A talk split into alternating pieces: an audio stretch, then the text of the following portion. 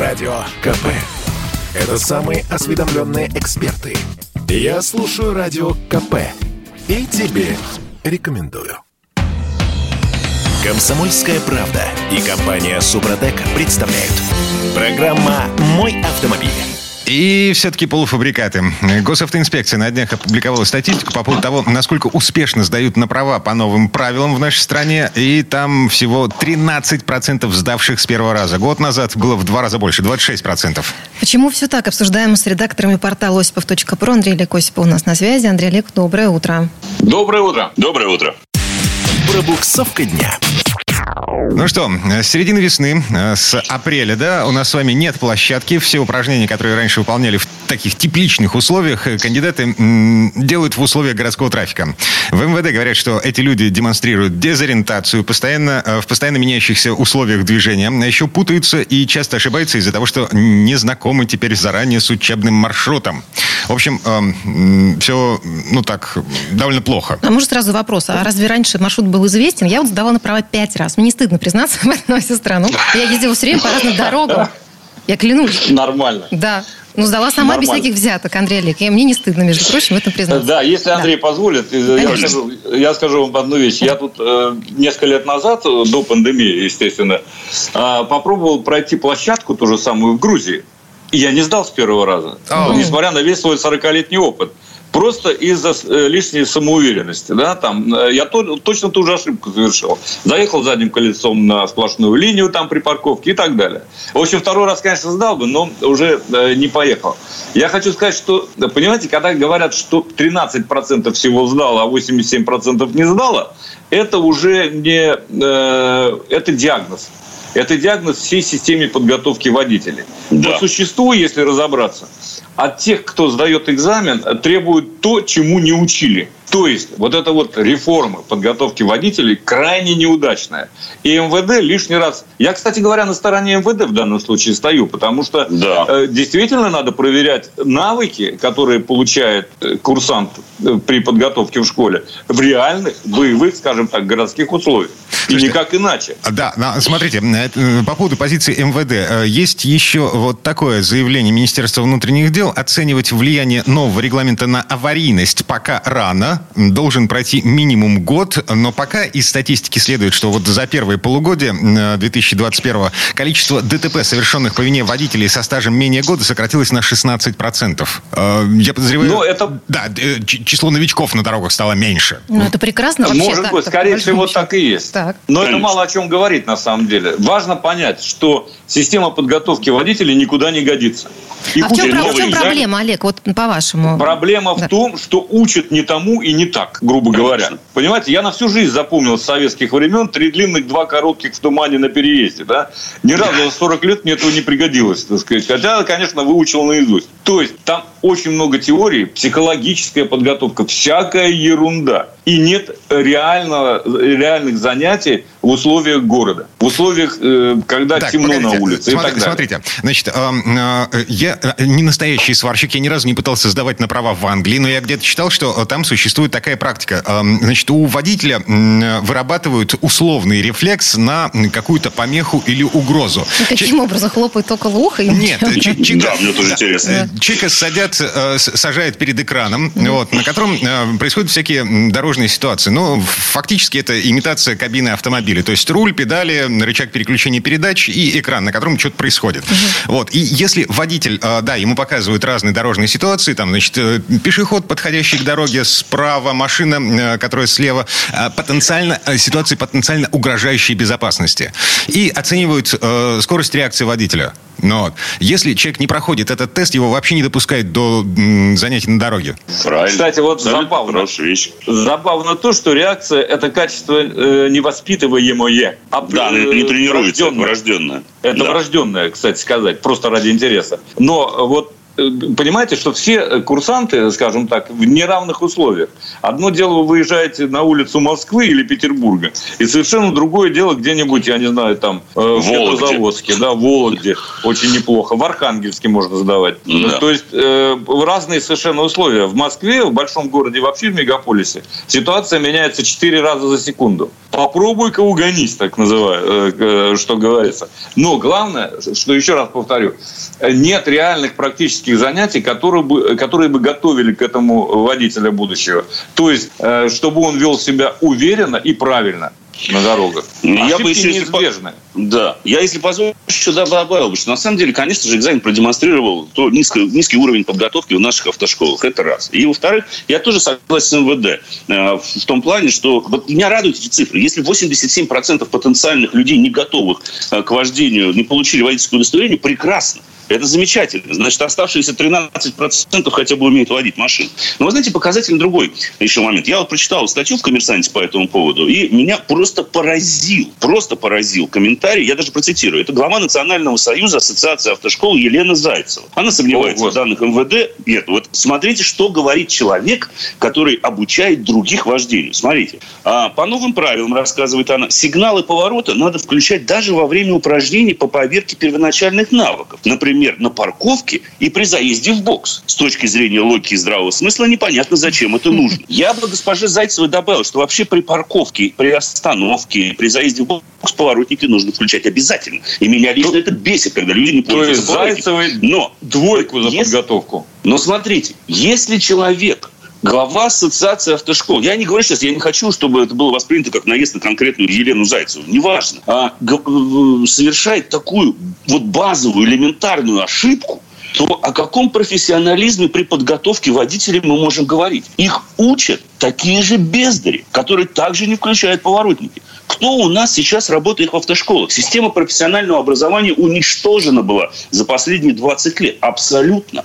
Инструкторами в автошколы идут обычные водители. Они получают какие-то там сертификаты и так далее. Все эти сертификаты непонятно как выдаются. Но эти люди сами-то кое-как управляют машиной. И чему он может научить будущего водителя? Он будет его учить своим же собственным ошибкам. И как результат, вот мы получили э, сейчас новые, э, собственно говоря, вот эти вот данные, э, что многие не могут сдать. Причем чем основная ошибка? Не включение поворотников и заезд наступлений. Простите, это элементарные вещи, которые нужно обучать ну, на первых занятиях в автошколе. Mm-hmm. Вот и все. Да, и да, пока м- нет профессионалов в этой области, мы так и будем топтаться на месте. Слушайте, знаете, я вот вас сейчас слушаю, мне кажется, что за эти 20 лет, которые вот я за рулем, например, ничего особо не поменялось, потому что я за собственные деньги доплачиваю инструкторам, которые меня, а, ну, скажем, учили после очередного да, провала. Обучали. Да, да. Ну, я накатывал просто километр, у меня не было других вариантов. Потом Правильно. меня взялся мой собственный папа, царство небесное, весны катался со мной по окраинам Петербурга. По... В 5 утра мы с ним вставали, туда ехали. Не было других вариантов. Но деньги заплатил инструкторам тогда достаточно много. И сейчас, мне кажется, вариантов у тех, кто пытается сдать, тем более с первого раза в автошколу, ну, другого варианта тоже нет, получается. Ничего не поменялось. Нет, ну, это плохо. У нас при этом это плохо, что не поменялось, но при этом, э, смотрите, мы постоянно слышим, вот, увели, подорожала стоимость обучения в автошколе, водительские права. Раньше можно было там 15 тысяч рублей, грубо говоря, стоил курс. Сейчас 30, в некоторых местах 40, 50 тысяч рублей. А мне хочется тогда спросить, господа, вы знаете, сколько стоит получение водительского удостоверения в Германии? Сколько? Я вам просто могу назвать эту цифру. Четыре с половиной тысячи евро. Вы заплатите? Что? Вот, представьте себе, потому что кто вам сказал, что право управления автомобилем это дешево? Вот в Америке права дешевые, да. В Англии дорогие. Потому что вы за одни курсы и за обучение заплатите столько, что мало не покажется. Именно э, это, кстати говоря, такая определенная фильтрация, если хотите, наступает. Тот, кто, кому действительно нужно водительское удостоверение, он его получит и заплатит эти деньги. А если человеку не нужно водительское удостоверение, то он и тратить на это не будет. А уровень доходов все-таки разный, надо сказать. Ну, я понимаю, что уровень доходов разный, но все-таки при средней зарплате в Германии сейчас 2700 евро, 4,5 тысячи – это двухмесячная зарплата. У нас средняя зарплата, согласно Росстату, сколько нам? 17 тысяч, по-моему, там насчитал. Ну, по ну, стране. Вот как раз. Ну да, приблизительно э, вот. пропорция сохраняется, сохраняется. Но качество обучения – это же небо и земля, собственно говоря. Слушайте, то, точка в этом вопросе. А, значит, э, Министерство просвещения, наслушавшись на вот эти цифры от госавтоинспекции, а, приступило к разработке новых программ подготовки в автошколах. Ну, вот меня это, это меня точка. это нисколько это не радует. Точка. Да, это точка, точка. Потому что Минпрос и до сих пор, собственно, им когда отдали, подготовка скатилась до нуля. А кто этим дела. вообще должен заниматься? Вот. весь вопрос. Вот. Этим должны заниматься профессионалы. Неважно, как это будет называться, Минпросвещение, ГИБДД, Ассоциация автошкол или компания Пупкин и Ко. Неважно. Просто нужно взять нормальную, современную методику подготовки водителей, которая на самом деле схожа что в Финляндии, что в Германии, что в Великобритании, что в Австралии. Та же самая теория. В конце концов, правила практически везде, во всех странах мира идентичны, поскольку они э, все подписали мы конвенцию, то же самое.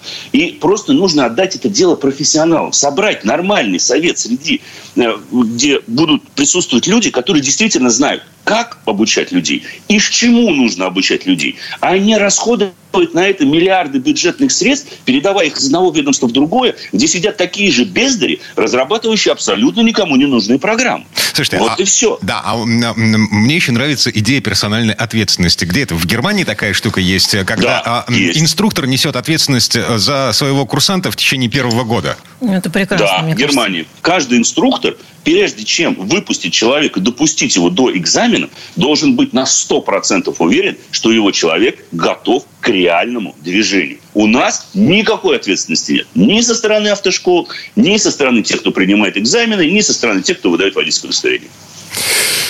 Эх. Грустно. Да. Грустно, но поправимо. Um... Поправимо элементарным включением мозга и добавлением профессионалов в эту отрасль. Ну, переведите вы ну, там те же самые билеты там, с финского, немецкого или с английского, да, адаптируйте, и не надо больше ничего придумывать, не надо разрабатывать никакие программы, просто дайте больше времени людям для наката. Um, Андрей Косипов, редактор портала испов.про, парни, спасибо, хорошего дня. Спасибо. Всего доброго, до свидания. Спасибо, берегите себя. Да, мы вернемся в эту студию буквально через пару минут. В следующей четверти часа у нас Юрий Седар Бондаренко поговорим о том, есть ли ограничения по возрасту для пожилых водителей. Комсомольская правда и компания Супротек представляют. Программа «Мой автомобиль». А это мы вернулись в студию радио «Комсомольская правда». Я Дмитрий Делинский. Я Алена Гринчавская. Юрий Сидоренко, автомеханик, ведущий программы «Утилизатор» на телеканале «Че у нас на связи». Юр, доброе утро. Доброе утро. Доброе утро, дорогие друзья. В этой четверти часа давайте обсудим такой странный вопрос. Да? Пенсионеры за рулем. Вообще есть ли ограничения по возрасту для водителей в нашей стране? А это вообще законно? Дим, ты вот до скольки собираешься, в общем, водить машину? Вот признайся нам. Слушай, да. ну, до упора вот прям? Я, я не понимаю, до скольки я доживу. Вот, с, с моим-то образом жизни. И, ну ладно, это не важно. Моя бабушка водила машину вот э, до тех пор, пока она могла передвигаться. Вообще, угу. в моей семье э, машины водят женщины, по большому счету. Ну, то есть моя бабушка была водителем, дедушка при этом не садился за руль принципиально. Угу. Вот. А моя жена получила права раньше, чем я. Ну, неважно. А, так или иначе... Вплоть до последнего. До последнего, да. Юрий, до скольки можно вообще садиться за руль, по-вашему? По моему, то же самое. Надо садиться до момента, пока позволяет здоровье. Вот. А вообще, как бы, здесь ситуация-то какая? То, что у нас в интернете появились всякая, я так понимаю, неправильная информация о том, что водителям после 60 или после 70 70. Ну, там везде разнятся данные. Нужно будет э, чаще менять права и так далее. В смысле, проходить медкомиссию каждый раз, да? Или сдавать ну, на права повторно? Тут менять права. Менять права, то есть э, не через 10 лет, а раз там в 5 лет, например. Угу. Но это связано вот. с тем, что каждый раз, когда ты меняешь права, ты проходишь медкомиссию заново. И врачи конечно. решают, э, имеешь право, не имеешь права. Да, да, да, да, да. Ну, конечно, естественно. Исходя из этого, начинается путаница. Вот у меня, кстати, приехал в автосервис один клиент, он да, давно давно уже ко мне ездит, у него Mazda шестерка, вот, такая хорошая купе классная машинка. Возраст его где-то, ну, лет 85-87, я точно не знаю. Ну, Это... такой крепкий дедок, такой я классный. понимаю, дедушки. Да, возраст водителя. Да, то есть он такой, прям такой нормальный дедок. Вот, машину поставил на ТО, подошел ко мне и спрашивает, Юр, скоро права менять, наверное, придется правила сдавать и вождение. Я не понял. Я говорю, а зачем? А он отвечает, что его бабка, ну, то есть жена, где-то в интернете, ну, кстати, что само по себе уже очень круто и почетно. Ну, вот не надо, кстати. У меня дедушка с бабушкой как раз 85-86 прекрасно общаются с айфонами, айпэдами, интернетом и прочим. Вот, так, я же говорю, это, да. это почетно, это круто. Вот, это, это круто. Прочитала, что после 80 при каждой замене прав надо на права заново сдавать. Так. Я, честно говоря, удивился, Дима. Погодите, м- мы э, меняем права раз в 10 лет. Так. И ничего не сдаем, кроме прохождения медкомиссии и замены документов. Ага. Так? Ну, правильно, естественно. У нас должна быть медицинская справка, и все. Вы при- приходите, фотографируетесь, и все в порядке. Э, Никаких проблем нет. Ну, я, понимаешь, ну я-то удивился, мало ли, что, столько изменений у нас сейчас происходит, реально. Прям вот каждый день какие-то изменения происходят. Вот. Может, что я пропустил. Но я решил не в интернете смотреть, а позвонил своему знакомому в МРЭО. Ну, там-то точно располагают информацией достоверной. Вот. И он мне говорит, в сети интернет можно увидеть информацию о том, что государством установлены санкции по поводу приобретения прав. Но э, слу- это все слухи, ничего там, э, не приобретения, а замены прав. Вот. И по поводу пересдачи экзамена тоже сведения неверные, потому что ничего не надо перес- пересдавать. Действующим законодательством вот никаким не предусмотрен максимальный возраст для получения водительского удостоверения. То есть никаких ограничений нету. То есть человек, если даже 90 или там уже под 100, он все равно может получить права и сесть за руль. А даже в первый раз, например. Да, даже в первый раз. То есть, когда ты можешь, ты, ты можешь сдавать в любое время на права. Вот когда ты захотел, ты пошел и сдал. Причем э, вот ограничения не регулируют ни правила дорожного движения. Вот. Штрафов нет никаких в Кодексе административных правонарушений, что вот человек едет, ему 85 лет, и с него штраф за то, что он сел за руль. Нету там ничего такого. Э, Никаких специальных постановлений правительства о допуске к управлению тоже нет. Вот, чтобы там был указан максимальный возраст как противопоказание к получению прав. Так что здесь единственная вещь, которую надо сделать, это получить медицинскую справку. Все. Так. А вот здесь могут возникнуть сложности, да? Но Могут, Ну, если у человека конечно. сложности со здоровьем, то, конечно, они в любом возрасте могут возникнуть. Так-то. Ну, как, это причем, что, что интересно, сейчас же очень многие болезни, они молодеют, я хочу сказать. И сейчас очень много появилось и гипертоников, и, и гипотоников, и тех, у кого зрение совсем плохое, и проблема с психикой очень у многих людей сейчас, у молодых ребят происходит. Почему-то сейчас это стало очень, ну, часто встречаться. Хорошо, давайте от детей Давайте. к пожилым а, людям вернемся. А, Что делать, собственно? Вот у меня дедушка, 86 лет. Он за рулем до сих пор, кстати, катается, но, слава богу, поменял он права вот буквально пару лет назад. Ему еще ехать и ехать. Что делать тем, кто, в общем, решил заменить права уже в таком преклонном возрасте? Ну, не то, что решил, а то, что при, приходится. Ну, то есть по пришло, сроку да. действия надо по- поменять права. Все как обычно. То есть вы приходите либо в обычную поликлинику, муниципальную, там, либо э, в частное медучреждение для того, чтобы получить справку. Справку медицинскую о том, что вы можете водить транспортное средство. Значит, нужно будет пройти э, э, всех врачей одинаковых. То есть как то, что проходят практически все. То есть не практически, а все. Офтальмолог это проверит зрение. Нарколог, естественно, он должен понять, что вы, что человек там наркотики не принимает, не алкоголик и так далее. Вот. Психиатр и последний терапевт. Именно последний терапевт. Не в середине, а последний. Потому что терапевт э, э, может отправить э, или попросить дополнительные сведения о человеке. То есть, которые его подчеркивают его состояние. То есть, это может быть, ну, например, он может попросить там врачебное описание, ну, электрокардиограмму свежую, там выписку из медкарты по хроническим заболеваниям. Кстати, если есть очки, то надо обязательно приходить в очках. Не нужно скрывать этого, что вы в очках. Ну, как бы вот такая история. Все. Ну, потом получается справка, если все в порядке, то есть кардиограмма нормальная, хронические заболевания, ну, как у всех, то есть нет там никаких там э, Альцгеймера, например, болезни или там еще каких-то, ну, чуть позже, может, расскажу там, какие У кого-то вопрос, слушайте, Юрий, а это вот кто определяет? Врач-психиатр по чему? Просто по визуальному осмотру, если человек деменция или нет? Это же все-таки обследование, наверное, более Де- углубленное. Э, Конечно, конечно. Нет, это дело все в том, что они могут попросить, он может попросить терапевта отправить на дообследование. Это нормальная ситуация. То есть, если человек не в адеквате пришел, естественно, психиатр даст заключение, он, он даст заключение для терапевта, что надо отправить на дообследование. То есть, там сделается запрос, посмотрят анализы, могут ну, попросить человека принести. Это нормальная ситуация, нормальная практика. По крайней мере, люди не просто запрещают, они пытаются проверить. А знаете, зачем они это делают? Для Зачем? чего вот так вот жестко сейчас это, это все дело делается? А потому что раз в два года Генеральная прокуратура запрашивает в рандомном порядке права Вот. И могут делать запросы в любые организации, э, на каком основании выданы эти права. То есть они могут сделать по, по карте могут сделать запрос, по судимостям, там еще там почему-то, по всяким этим самым, по нарушениям. И, ну, по, ну, я имею в виду, если человека лишили на всю жизнь прав, то ему уже нельзя вторые права дать. Вот. Они просто проверяют рандомным порядком. И потом, если находятся права, которые выданы неправильно, вот начинают эти организации уже по полной программе натягивать. Так. Такая вот история.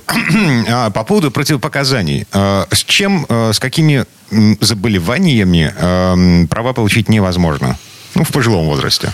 Э, слушай, ну, э, я все, конечно, не помню, там список очень большой. То есть, мне э, про это человек как раз из МРЭО рассказал. Вот. Но я точно помню, что там была деменция старческая, амнезия, болезнь Альцгеймера там была. Ну, в общем, почти все психические расстройства и заболевания, влияющие на умственную активность. То есть, там разные диагнозы, я даже некоторых из них, слава богу, не знаю. Вот. Вот все, что влияет на психическую активность, то человек может быть там удручен, там, ну, или там вспыльчив очень, там, кидается, там, шизофрения. Ну, в общем, вот все, что влияет, с этим нельзя. Также, естественно, после перенесенных там инсультов нельзя, потому что может быть паралич неожиданный, слепота там и так далее.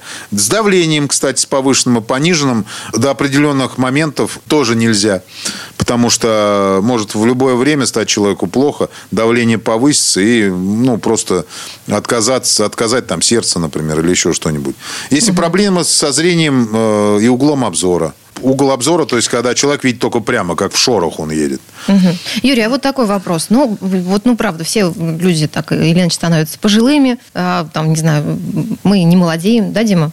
Ты, ты нет. Ну ладно тебе. Ну, я к тому, что э, вроде как человек уже пожилой, у него там, ну, понятно, что зрением уже там есть проблемы, и, может быть, даже провалы в памяти какие-то. Но он рвется за руль. Вот рвется и ничего оттуда не, достать не может. Родственникам ты что делать? Пускать его уже, а пусть ездит, или все-таки э, всячески его от этого удерживать? Я могу сказать, у меня была такая проблема с моим папой, вот, он сейчас уже умер. У него была болезнь Альцгеймера, вот. И он тоже очень хотел сесть за руль. Но он, правда, он не понимал, что ему нельзя ехать. Но мне приходилось садиться с ним, выбирать определенное место. И он просто ездил со мной за рулем. Причем я, был, я очень боялся реально. Э, потому что ну, он мог в любой момент просто, ну, просто он не увидит там дороги или так далее. Ну, мы катались на, на таком, как правило, месте, где вообще никого нет. И, ну, то есть он там по, кругу поездит, что-нибудь угу. пообъезжает, попаркуется и все. Но только в таком ключе. Потому что если вы чувствуете, что человеку нельзя садиться, надо уже с ним разговаривать, э, постараться его возить, сказать, что там папа, мама, в общем, такая история. Давай я тебя лучше отвезу. Ты будешь отдыхать, ехать мне рассказывать разные истории, а я тебя отвезу. Но угу. надо стараться как-то э, делать. Да, договариваться. Угу. Потому что просто отнять у человека то, на чем он ездил 30-40 лет, то, то, какой было привычным образом его жизни, но это очень сложно. Ну, у каждого своя история, у каждого свои проблемы, которые э, могут быть или возникнуть. Так что каждый решайте, как считаете нужным. Тут советов давать никаких нельзя. Но, в общем и целом, никаких ограничений по возрасту для водителя в нашей стране не существует. Не существует, нет, друзья мои, ездить хоть сто лет и на машине, и на мотоцикле, если позволяет здоровье. Юрий Сидоренко, автомеханик, ведущий программы «Утилизатор» на телеканале Че был у нас на связи. Юр, спасибо, хорошего дня. Спасибо. Большое спасибо, всем удачи. Ну, а мы вернемся в эту студию буквально через пару минут. В следующей части программы к нам присоединится Федор Буцко. Поговорим об автопутешествии по Карелии. Комсомольская правда и компания «Супротек» представляют. Программа «Мой автомобиль».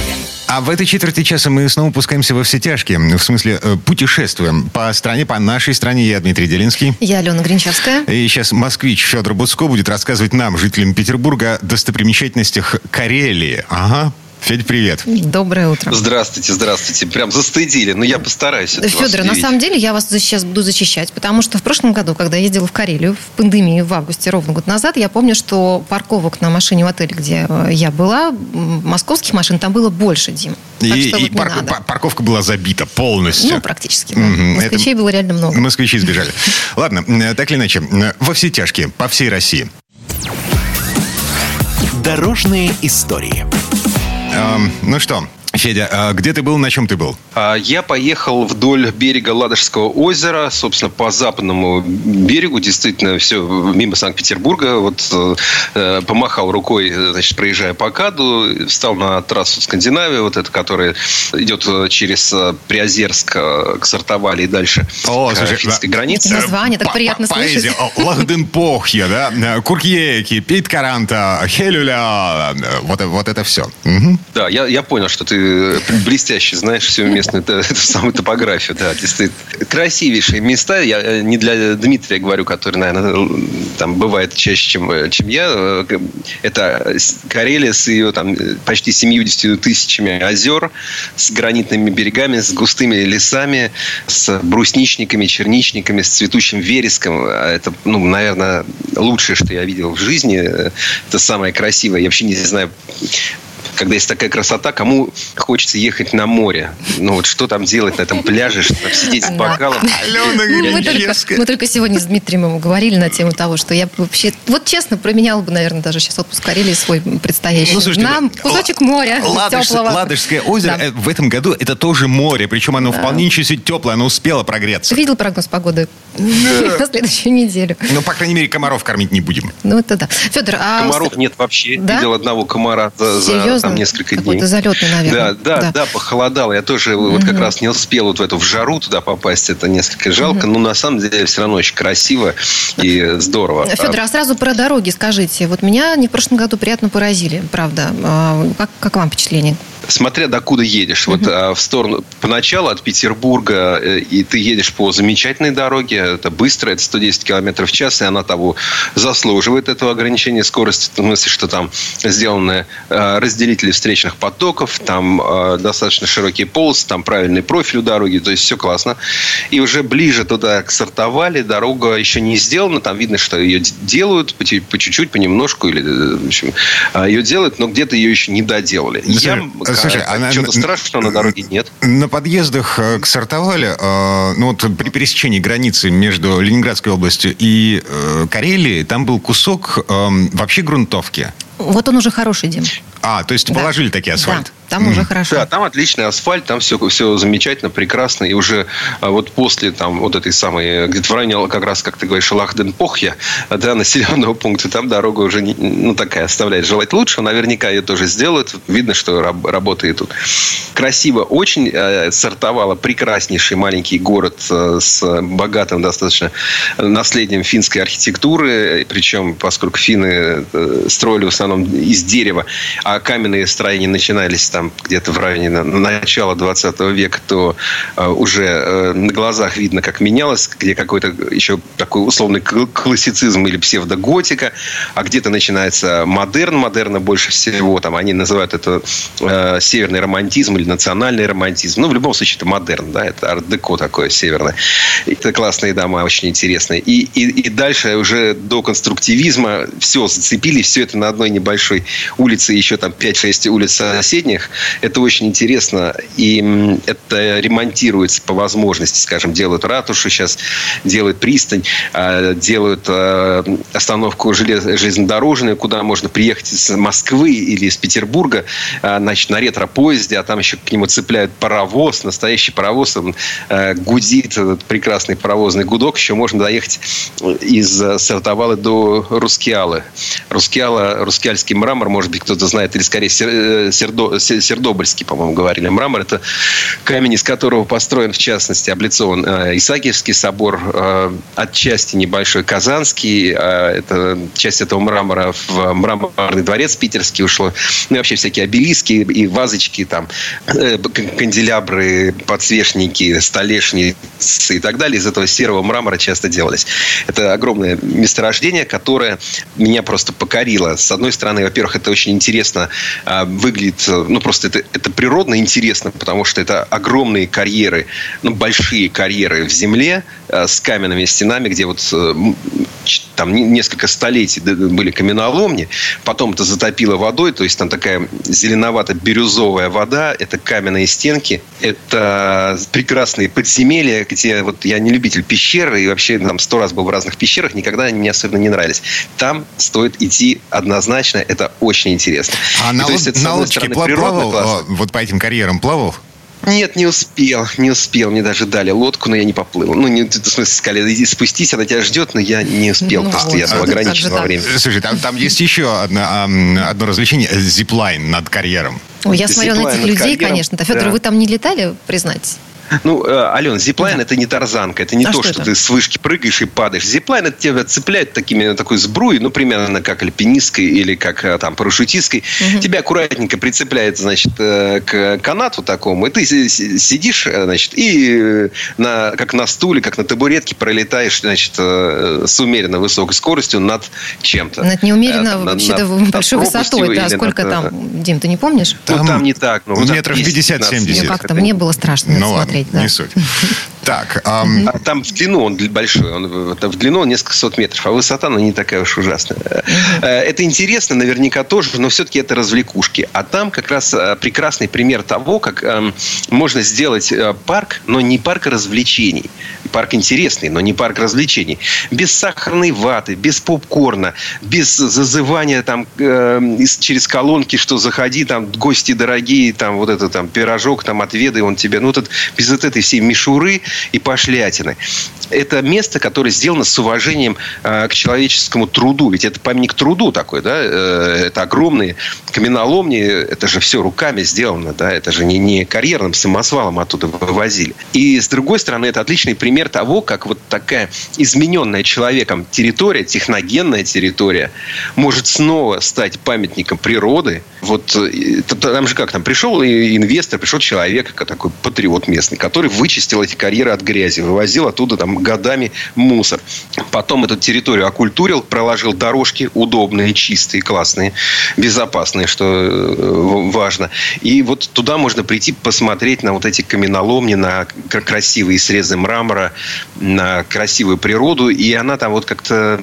Все это сделано с уважением к месту. Это очень здорово, поэтому Рускеала ну, прекрасно. Угу. Федор, куда, всем, куда всем потом да, отправились после Рускеала? Что-то еще успели посмотреть?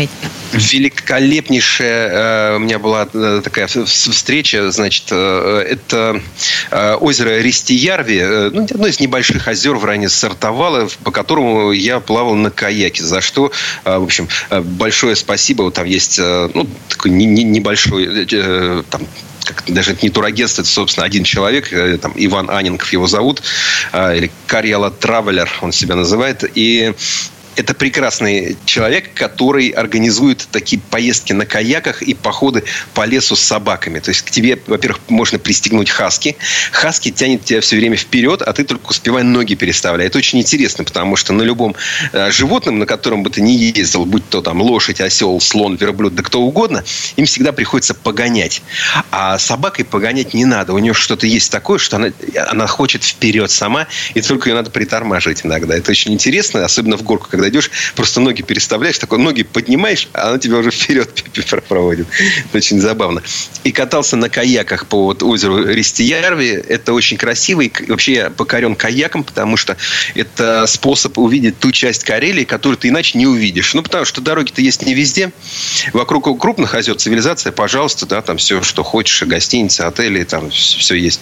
А небольшие озера, ну, хорошо, какое-то это иногда там по какой-то старой финской дороге или там чуть лучше там, современной дороги как к какому-то уголку подойдешь. А озеро большое, оно идет там на 5 километров, например. И ты, ну, вряд ли попадешь на другую его сторону. Вряд ли увидишь цветущие кувшинки, лилии, тростник, э, там, зверье, птиц, которые там подходят.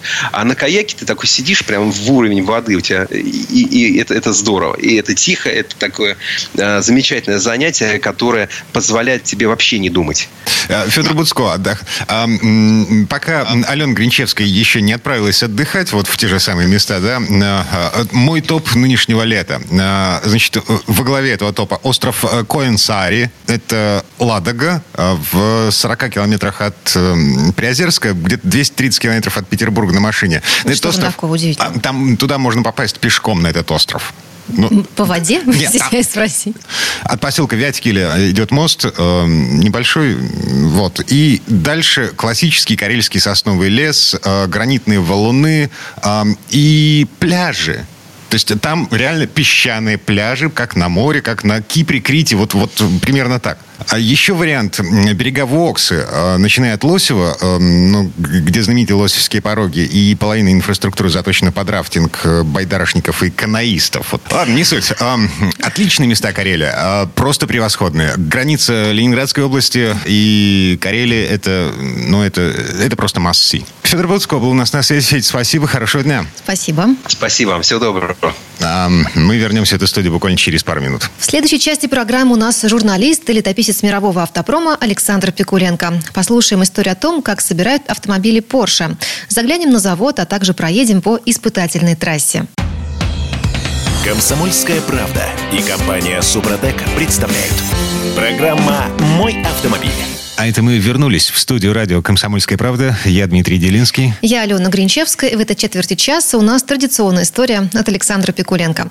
На этот раз речь пойдет о том, как собирают автомобили Porsche на заводе в немецком Лейпциге. Завод этот относительно новый по меркам автомобильной индустрии. Он был открыт всего 19 лет назад. А первой моделью, которая встала на этот конвейер, был банальный Porsche Cayenne.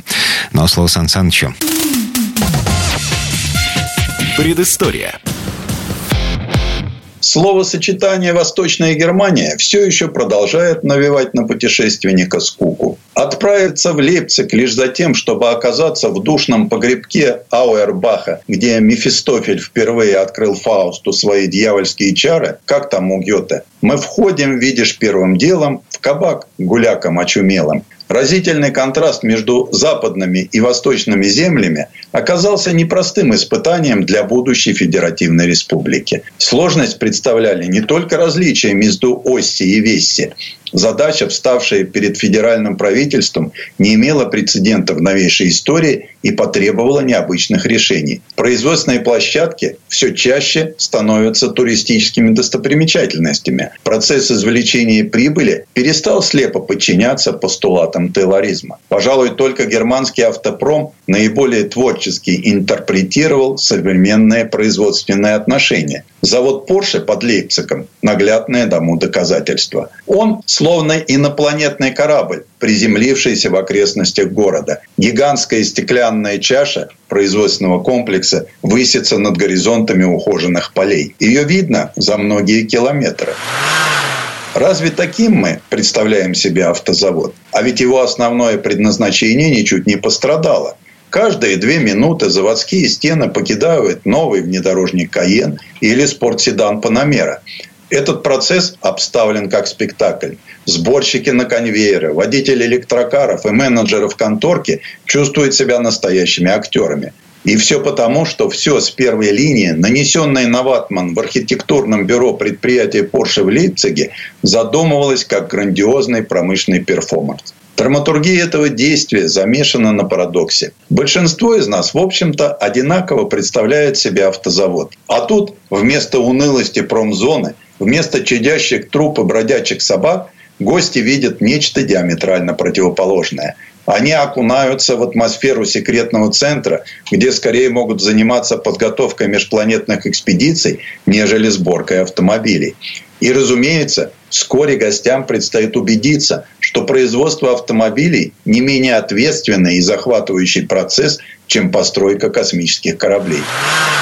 Гигантская чаша, доминирующая в архитектурном ансамбле завода, действительно чем-то напоминает корабль пришельцев. Здесь ее называют кристаллом. Внутри гостевое лобби, магазин сувениров, ресторан, выставка знаменитых машин Porsche и конференц-зал. Есть и одна тайная комната – откуда на мониторы выводится все, что происходит на главной достопримечательности заводского комплекса – гоночной трассе. Ее конфигурация составлена из набора самых известных поворотов знаменитых гоночных трасс мира. По одному из них, позаимствованному у калифорнийской лагуны Сека, даже пешком пройти страшновато. Не то, что пронести на Porsche Cayenne GTS.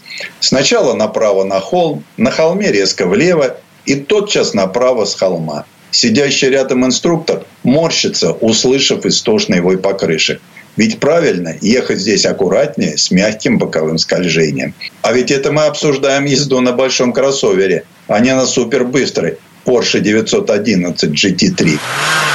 Тут основоположнику методики научной организации труда Фредерику Тейлору действительно впору почесать затылок. А зачем заводу трасса, да еще имеющий сертификат Международной Федерации Автоспорта? Обнаруживается, что из желающих прокатиться по этой быстрой дорожке выстраивается огромная очередь из покупателей Porsche. Кроме того, в окрестностях проложена и внедорожная трасса со всевозможными препятствиями, где в лучшем свете можно оценить возможности Cayenne GTS по ползанию в непривычно грязных условиях. И после этих двух трасс понимаешь, что внедорожный Porsche на фоне других моделей наиболее спокойный, но от этого не менее захватывающий. Что Porsche Cayenne GTS отнюдь не генетическая ошибка автомобильной селекции, убежден каждый сборщик на заводе в Лейпциге. Сегодня, когда в глазах ребит от калейдоскопа предложений, Просто должны существовать такие автомобили, как Каен, неформально и высокомерно игнорирующие моду и не идущие на компромисс по железу. И отнюдь не случайно, что таким оказался именно автомобиль марки Porsche. Ведь этот быстрый внедорожник гордится своей репутацией и породой. И если о чистоте рода еще можно спорить, то репутация точно вне подозрений. Но Porsche Cayenne GTS автомобиль обманка. Ведь с его внешностью он делает вид, будто наравне с большинством современных машин этого класса предназначен только для преодоления заплаток на асфальте. А на самом деле это абсолютно нетипичный пример машины, вышедшей за рамки имиджа. Этот смазливый зализанный автомобиль, разгоняющийся до сотни за 5 секунд, вдруг обнаруживает в себе способность решительно взобраться по каменистому склону, проскакать по кочкам и даже преодолеть брод. И все это с пониженным на 20 мм клиренсом и на широченных, отнюдь не злых колесах размерностью 295-35 R21. А главное впечатление от Porsche Cayenne GTS удивление, удивительное чувство обзора, удивительное ощущение кромки капота, удивительно удобное сиденье с неимоверным количеством регулировок из кожи Алькантары. Ей же обито потолок и стойки, а кожей полностью передние панели двери. В общем, внутри царит великая и нерушимая спортивная классика, ставшая такой же фирменной чертой, как и эмблема. Автомобиль в силу своей породы подразумевает динамичную спортивную езду. Ведь ему почти не свойственны обычные для высоких внедорожников крены в поворотах.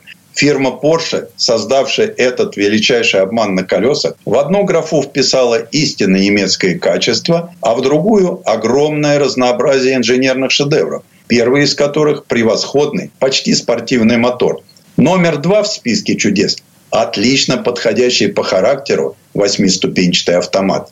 Помимо этого, у машины замечательная пневмоподвеска с системой Porsche Stability Management, прощающая водителю достаточно грубые ошибки при езде. Но это еще не все особенности автомобиля, замаскированного под изделие для тихих прогулок по набережной Круазет в Каннах. На Cayenne GTS активная подвеска с системой подавления кренов – понижающей передачи и стопроцентной блокировки. А еще можно выбрать конфигурацию глушителя и количество концевых патрубков, позволяющих машине звучать по-другому. И это еще не конец. Конец наступает, когда нажимаешь кнопку «Спорт». Машина становится жестче, злее и решительнее. Кстати, под производство в комплексе под Лейпцигом отведена меньшая часть территории. А на участке, где расположена внедорожная трасса, мы неожиданно увидели мирно пасущихся животных. Говорят, что когда проект по превращению бывшего танкового полигона в производственный комплекс только начал осуществляться,